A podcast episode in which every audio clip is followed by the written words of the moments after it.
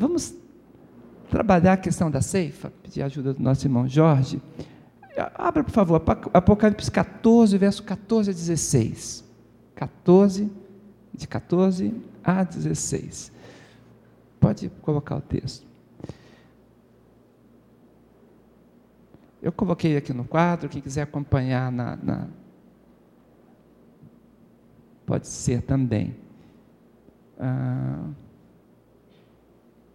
diz assim: E olhei, e eis uma nuvem branca, e assentado sobre a nuvem um semelhante ao filho do homem, que tinha sobre a sua cabeça uma coroa de ouro, e na sua mão uma foice aguda e outro anjo saiu do templo, clamando com grande voz ao que estava sentado sobre a nuvem: Lança a tua foice e cega.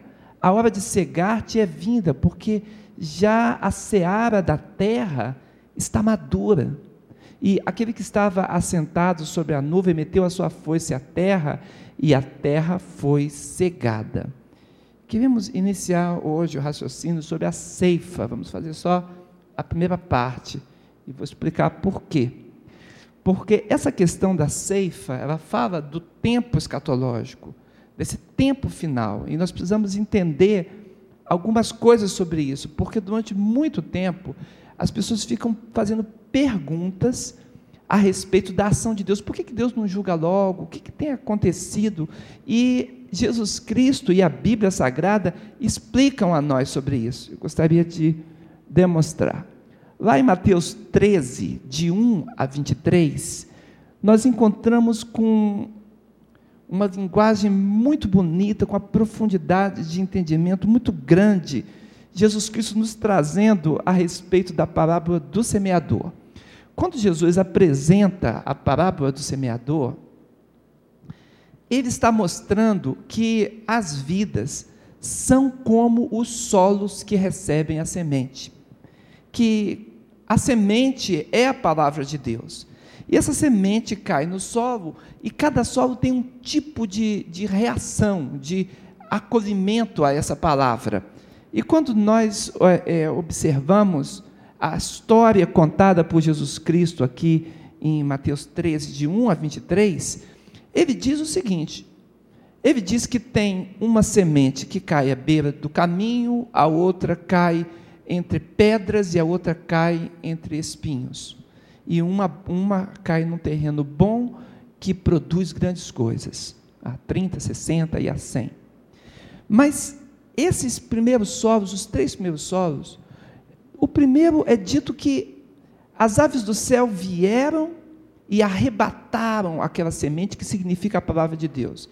E a Bíblia diz com muita clareza, Jesus explicando para os seus discípulos, ele diz que se tratam de demônios, que as pessoas escutam a palavra de Deus, mas não dão a devida atenção a ela, então espíritos, espíritos maus, arrebatam essa palavra para que ela não germine. E é como se não tivessem recebido mais a palavra. Diz que uma outra semente cai num terreno pedregoso e ela não consegue ah, o, o solo para penetrar suas raízes. E o próprio calor do sol faz com que ela seque, porque ela não tem raiz. E uma outra entre espinhos, e os espinhos vão crescendo juntamente com, com ela, e ela é sufocada. E por isso não produz. Então, quando Jesus Cristo apresenta, ele está dizendo que a igreja de Deus, ela convive com esses tipos de solos ao seu redor.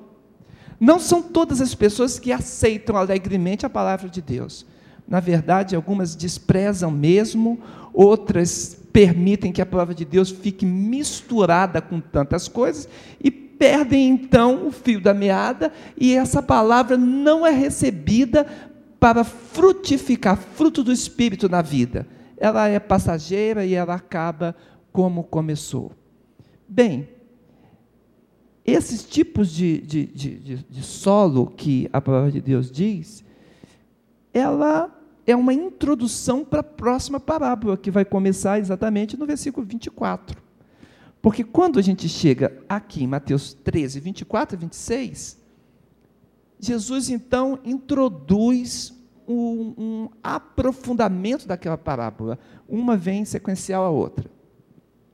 Se na primeira ele diz que é, os seus discípulos deviam estar atentos para que nem todos recebem a palavra e que nós convivemos no mundo com pessoas que até a desprezam ou que não lhe dão o devido valor, quando ele chega aqui na parábola do joio, ele vai nos dizer que a igreja ela está colocada num contexto do mundo em que existe inimigos espirituais. Ele chega a dizer que um inimigo vem e semeia no meio do trigal, como se, se o, o, trigal representasse o investimento de Deus, as boas coisas de Deus, a boa palavra de Deus, ela está sequenciando a outra parábola, e ele diz que o inimigo semeia o joio. Engraçado que essa palavra joio, ela é a palavra cisânia, que era um, um, um tipo de, de, de erva daninha, lá utilizada pela língua grega, né? E essa cisânia, ela acaba se tornando uma palavra hoje para nós como alguém que esteja jogando é, é, confusão, jogando justamente é, é, distúrbio, problema, semeando contenda. E por isso hoje existe até um ditado sobre semeador de cisânia. Mas essa palavra ganha esse nome porque é utilizada por Jesus Cristo, dizendo que o inimigo é que colocou essa cisânia, ele é que semeou no meio. E aqui é interessante, irmãos, que a questão não é que a semente não fosse boa. A boa semente foi plantada. Não é que quem semeou descuidou, não foi esse o caso. O fato é que existe um inimigo espiritual. E esse inimigo espiritual que existe, que é real, ele age no mundo. Ele age nas famílias, ele age nas vidas. E quanto mais brecha as pessoas dão, ele força essa brecha para abrir uma porta. E ele quer entrar, e ele faz oposição contra Deus, a ponto de entrar até no meio do trigal. Então, a realidade espiritual do mal, ela é real e é pessoal. E ela realmente atenta para é atenta contra as palavras de Deus para que ela não permaneça no coração. Então, quando esse texto do joio e do trigo é colocado, nós vamos ver a respeito da ceifa. Vamos trazer novamente a questão do Apocalipse, porque Jesus Cristo diz essa ceifa. Vamos olhar, por favor. Esse, esse aprofundamento, Jesus disse que a grande questão é que existe um fator complicador aqui, que enquanto o trigo e o joio, a cisane, enquanto isso ainda é novo, pode haver confusão no arrancar. E quando a gente lê essa parábola, a gente fica assim, é, é, admirado do cuidado de Jesus. Interessante que todas as parábolas, não sei se os irmãos sabem, então, estudaram isso, mas a gente costuma dar em escola dominical. Eu dei quando dava aquele curso de hermenêutica, né? Na, na nossa salinha ali da, da, da escola, que toda parábola ela não segue um rumo comum. Quando Jesus conta a parábola, se fosse contada a história por outra pessoa, ela seguiria um rumo normal. Mas Jesus dá sempre uma guinada e faz um final surpreendente. E assim, quando ele fala que é semeado o joio no meio do trigo, qualquer um que estivesse contando pensaria bem assim: bem, os empregados vão lá arrancar, não é? Seria o natural, não tem, o inimigo não plantou, vamos arrancar isso daí. Mas não é isso que Jesus diz. Ele diz que o Senhor do trigal mandou que se aguardasse. E aí vem a grande questão das pessoas, do mundo. Nós mesmos, às vezes, nos perguntamos: por que, que Deus permite que o mal fique junto com o bem? Por que, que Jesus, às vezes, permite que pessoas falsas estejam junto de pessoas sinceras? Por que, que Jesus permite? Por que, que Deus ainda não tomou uma decisão forte contra o mal no mundo e não acabou com essa coisa de uma vez por toda? O que está havendo? Tudo isso está dentro dessa questão da ceifa. A resposta é uma resposta muito ampla. E isso passa pelo fato de que Deus julga que é muito parecido no início.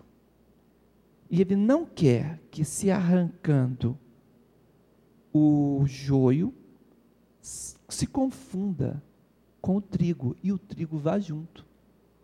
Essa é a questão do cuidado e do amor de Deus. O mais prático seria pegar um enxadão, né? E arrancar isso, mas o Senhor diz: não, deixa crescer junto até o momento da ceifa. Pode colocar, por favor?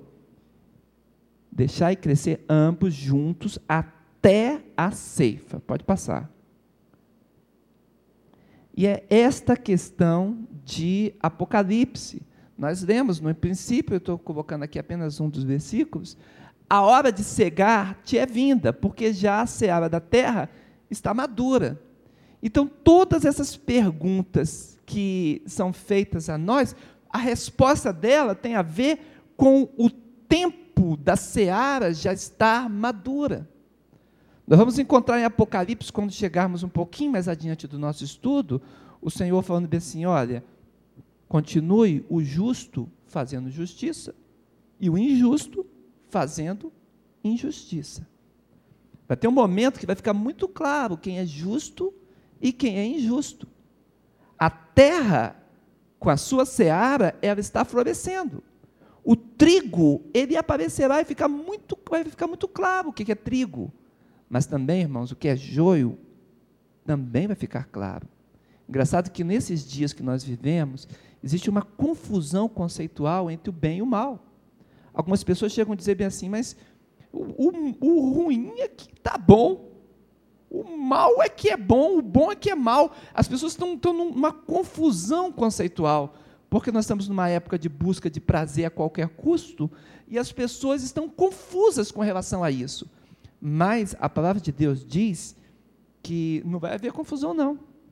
Que se olhar de perto, vai se perceber com muita clareza esse fruto ruim, o fruto mau da rejeição da palavra e que ficou a cargo da semeadura do inimigo. Por que, que Deus não intervém logo? Ele não intervém logo porque existe um momento da seara da terra ficar madura. E aí virá o juízo. Olha só como saber sobre isso. Aqui em Malaquias 3, 14 17, a Bíblia é bem clara quando diz sobre esse momento. Olha, junto comigo, irmãos, Malaquias 3, 14 17. Vós tendes dito, o povo tem dito, e Deus está falando que está ouvindo. Inútil é servir a Deus que nos aproveita termos cuidado em guardar os seus preceitos. Ora, pois nós reputamos por bem-aventurados os soberbos. Olha como Deus está fazendo leitura sobre a terra, o que, que as pessoas estão, estão falando nos seus pensamentos, nos seus desejos. Também os que cometem impiedade são edificados. Na sequência do texto, ele diz que as pessoas falam assim: eles nem temem ao Senhor e se dão bem. E as pessoas estão admirando o mal no mundo. Então, quando chega no final, o Senhor falando, ele fala do, do, do, do povo dele, que ele guardaria, e ele fala: para os que temeram ao Senhor, os que respeitaram e reconheceram quem é Deus, e para os que se lembraram do seu nome, eles serão meus, diz o Senhor dos Exércitos. Então voltareis e vereis o quê? A diferença. Aqui que está o amadurecimento. A diferença entre o justo e o ímpio, entre o que serve a Deus e o que não o serve. O amadurecimento da seara da terra é exatamente isso: ficar claro quem serve a Deus, quem o quer, e quem despreza e fala, ah, fica lá para um dia, quem sabe. Quem abandona a palavra de Deus e quem busca. O Senhor fala assim: eu vou fazer diferença. Segue, por favor. Ainda em 1 Timóteo 4, 1 a 3, observe, irmãos, que clareza de Deus. Mas o Espírito expressamente diz que nos últimos tempos apostatarão alguns da fé. Haverá pessoas que vão desistir da fé, vão deixar o coração ficar morno, o fervor da busca a Deus será esquecido e vão abandonar a fé, apostasia. Ele diz: apostatarão alguns da fé, dando ouvidos a espíritos enganadores e a doutrina de quê? Demônios. Ou seja, o inimigo espiritual, esse que semeia o joio no meio do, do trigo, ele apresentará opções doutrinárias. Opções em que as pessoas vão se afastar da palavra de Deus para dar ouvidos à obra do engano. E ele diz por causa de quê? Pela hipocrisia de homens que falam mentiras, tendo cauterizado a sua própria consciência. A consciência cauterizada é a consciência que não responde mais. A pessoa fala assim: ah, tudo é normal, tudo é comum. Às vezes a gente vai chamar a atenção de alguém, a pessoa fala assim: ah, isso não tem nada a ver. Já escutaram essa expressão assim? Não tem nada a ver. Aí é que tem.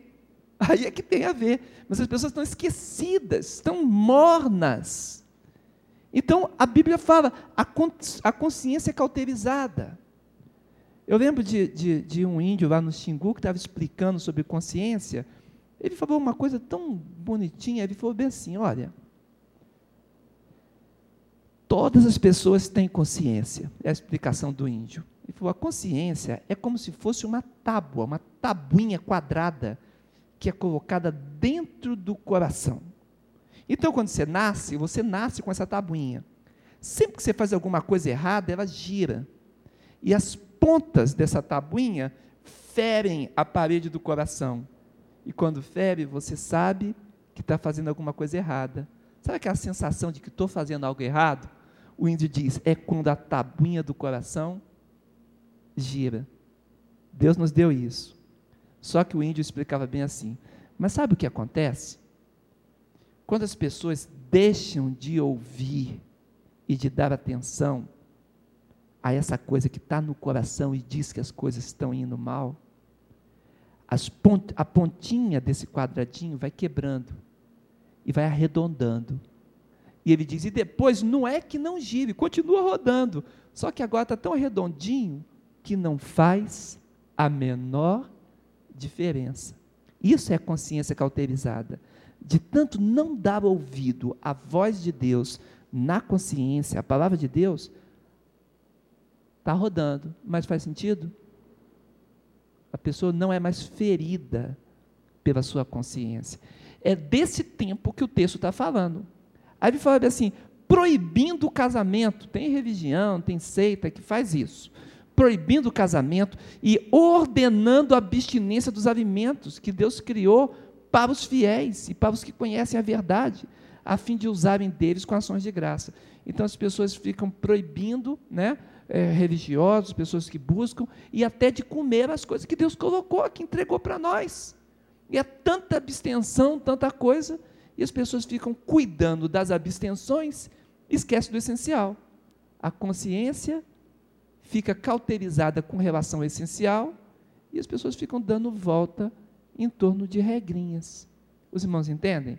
Vai cair o que? Em Colossenses capítulo 2, que diz que a abstenção de coisas, não toque isso, não toque naquilo outro, de usos e costumes que servem para nós apenas como aparência de humildade mas não tem de fato valor contra a sensualidade.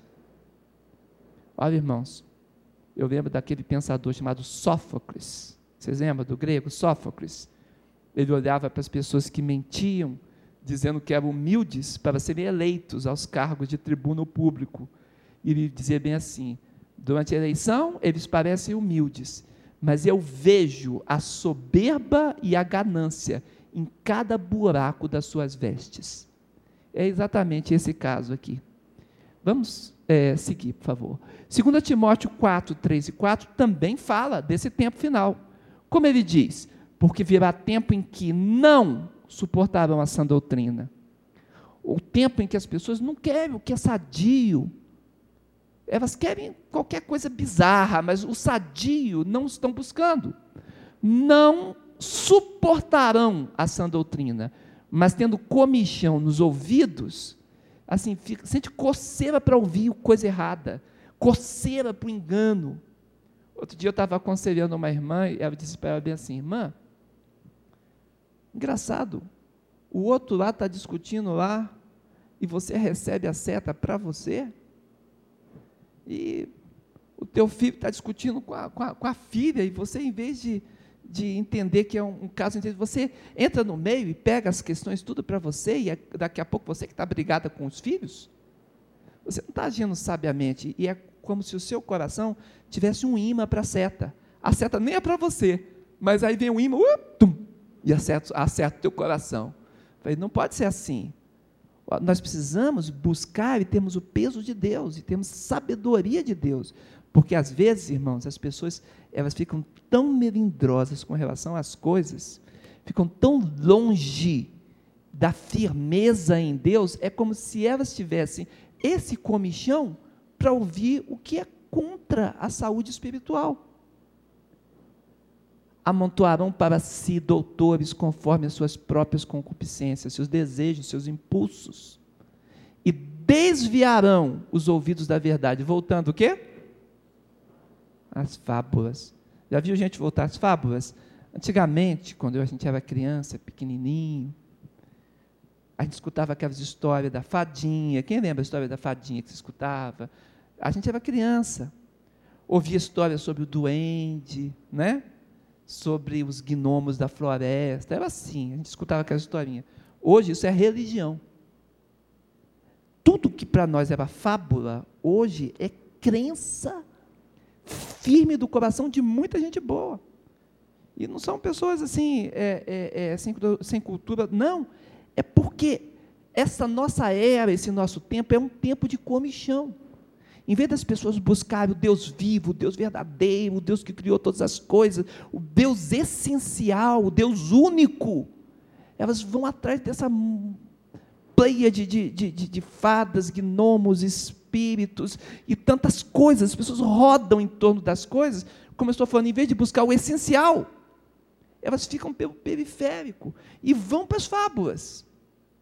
E eu digo com muita sinceridade, não é sem sinceridade, com muita sinceridade, mas a obra é de engano, não é a obra de Deus. Que a obra de Deus, irmão, é a crença no Deus que criou todas as coisas, amém?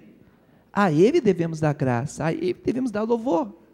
Às vezes buscamos tantas as coisas e perdemos o rumo do que o Senhor preparou.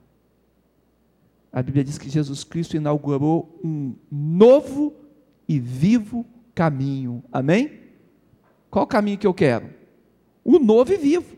Jesus preparou o caminho, é esse caminho que eu vou trilhar. E vou trilhar com fé. E vou seguir o meu Senhor. E vou dar a mão para Ele.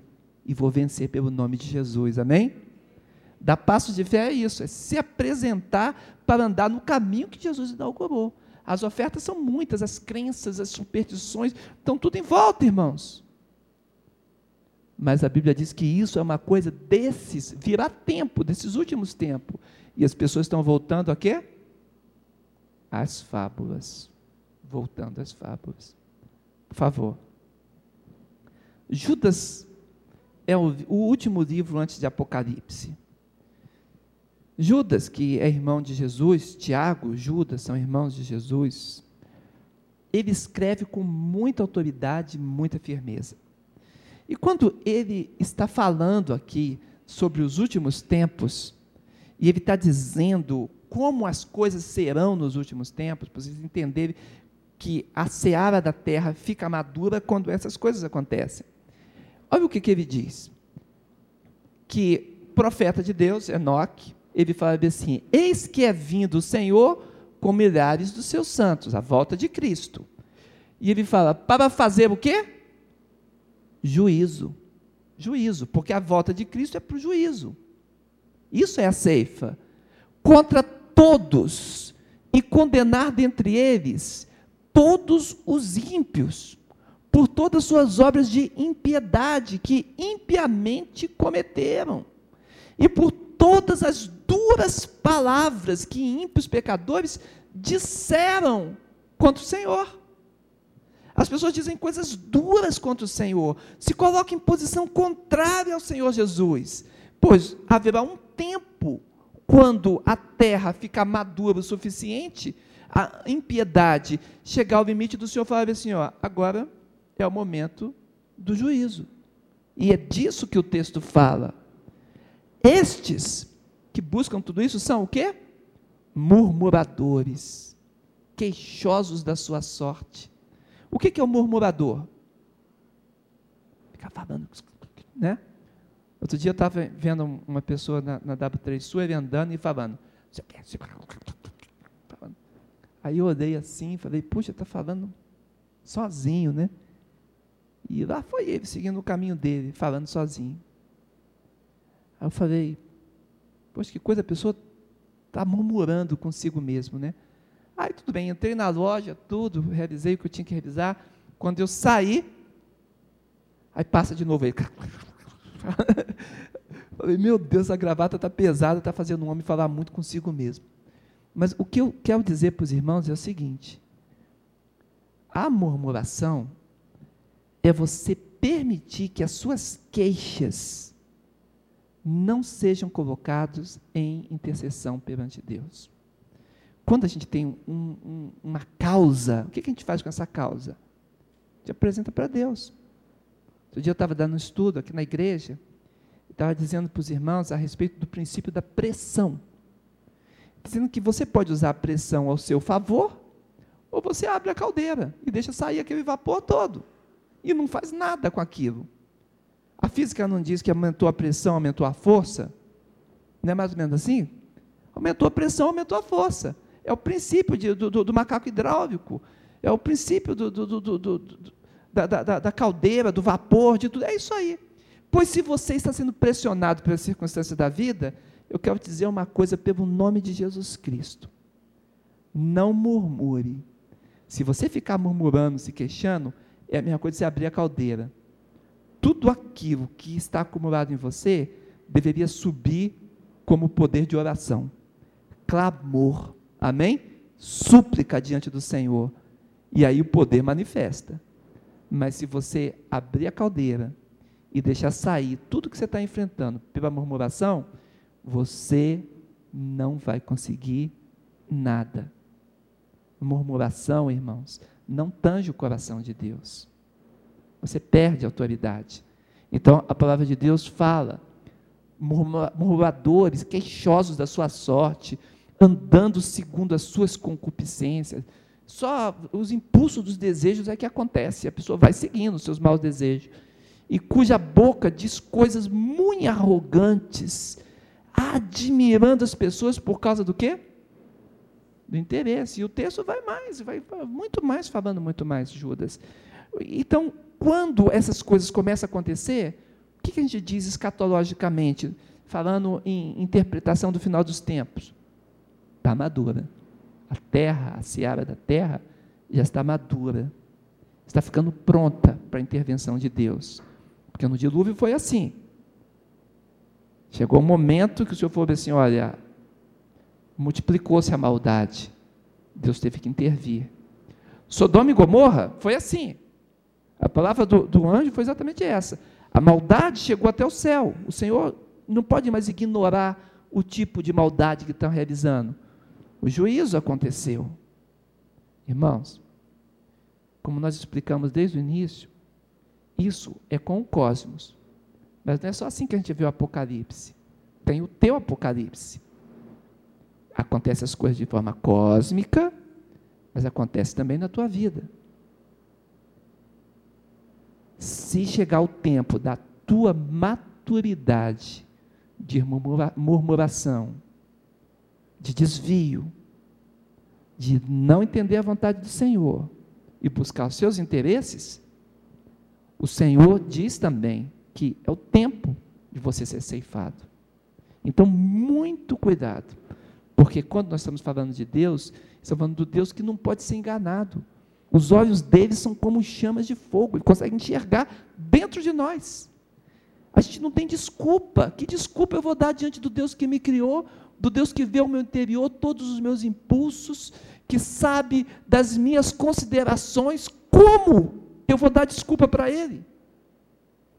Os seus olhos de chama de fogo vão pulverizar as minhas desculpas.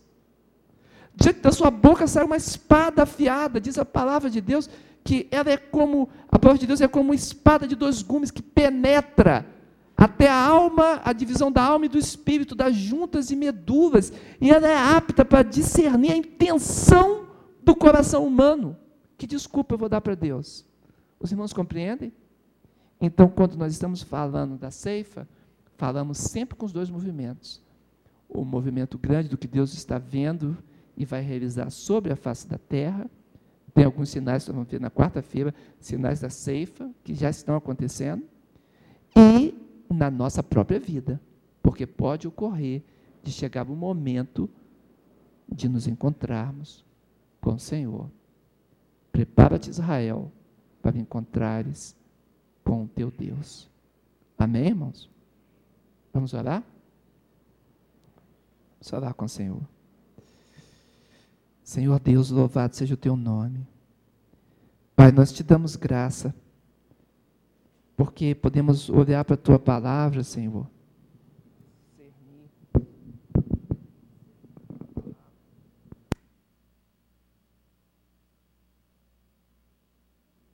Olharmos para a tua palavra e discernirmos tudo que o Senhor quer fazer, Senhor.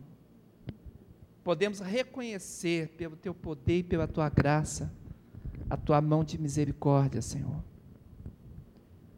Ó Pai, o Senhor tem aguardado o nosso coração se voltar para Ti. O Senhor tem nos dado oportunidades, Senhor. Oportunidade que muitos, Senhor, de nós rejeitamos há tantos tempos atrás. Já poderíamos estar fluindo da Tua bênção. Mas o Senhor tem dado oportunidades. E nós agora, Senhor, estamos observando e notando e discernindo o Teu cuidado para conosco. E queremos tomar decisão, Senhor, de seguirmos a Ti de não nos desviarmos nem para a direita nem para a esquerda, mas reconhecermos a tua palavra e o teu mover, e seguirmos a doutrina do céu, a doutrina da Bíblia, Senhor, para que a nossa vida seja salva. O Pai, trabalha no nosso coração, nos ensina a darmos passos de fé, a caminharmos contigo. É o que nós clamamos a Ti, pelo nome de Jesus Cristo. Amém. Amém, igreja? Aí podemos dar passo de fé, sim, distinguindo tudo isso. Amém?